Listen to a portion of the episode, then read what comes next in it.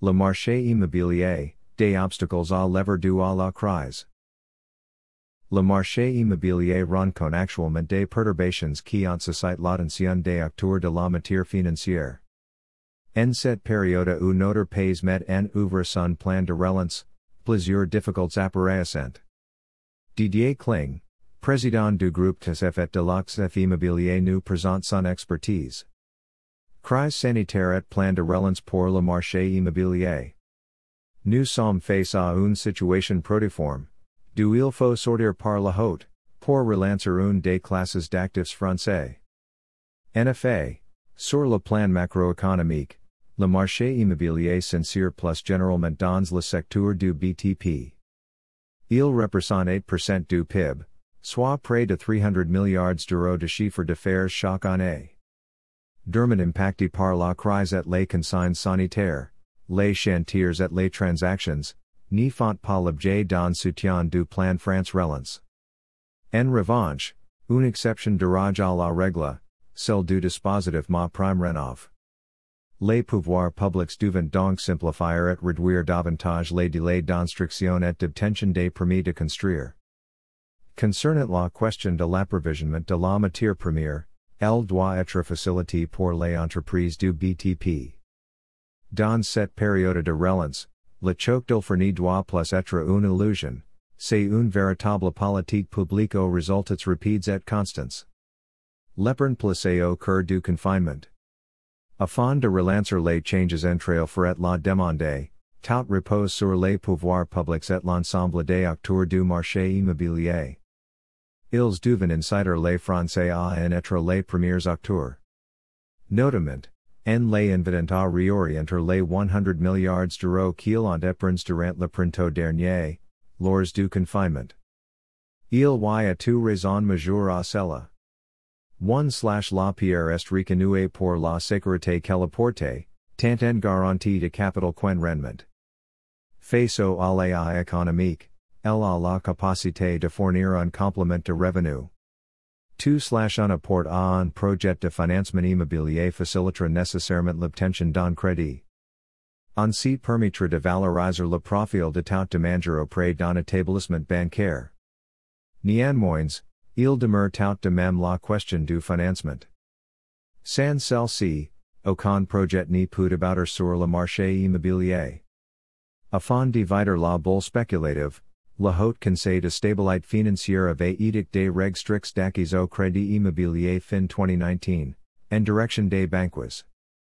Don côté, un taux d'effort maximal de 33% pour tout souscripteur. De l'autre des pré plafonds à délai de remboursement de 25 ans. Des recommandations européennes pour le marché immobilier. Évidemment, cette mesure voulue, protéger la stabilité financière de notre pays et des ménages. Après la crise, ces règles sont vécues par les courtiers et les établissements financiers de proximité, comme un entrave au crédit. Elle pénalise les primo accédants comme la constate régulièrement les professionnels de l'accès crédit. Des clients potentiels, qui représentent 60% du marché immobilier ne font pour 92% d'entre eux, recours au crédit. Dès lors, la part des primo accédants, dans les dossiers de prêt finalizes, n'était plus que de 26% en avril 2020. Contre 34% à la même période l'an dernier. Ces éléments devraient nourrir la réflexion du Haut Conseil de stabilité financière préside par le ministre des Finances. Par ailleurs, ils devaient se réunir en décembre prochain, afin de faire repartir offre. Un allongement de la durée de remboursement, ainsi que des nouveaux crédits immobiliers, sont souhaitables. Mais, encore, une révision du taux d'effort maximal, tout en respectant un reste à vivre acceptable. La Haut Conseil de stabilité financière pourra aussi s'appuyer sur les décisions récentes du Conseil des gouverneurs. Principal organe de décision de la Banque Centrale Européenne. Cet organisme est composé des gouverneurs des banques centrales nationales, des dix neuf pays de la zone euro. Il rappelle les objectifs de sa politique monétaire. Soit, un soutien crucial à la reprise économique de la zone euro, et un maintien de la stabilité des prix à moyen terme. Plus précisement, les conditions de liquidité et de financement de l'économie.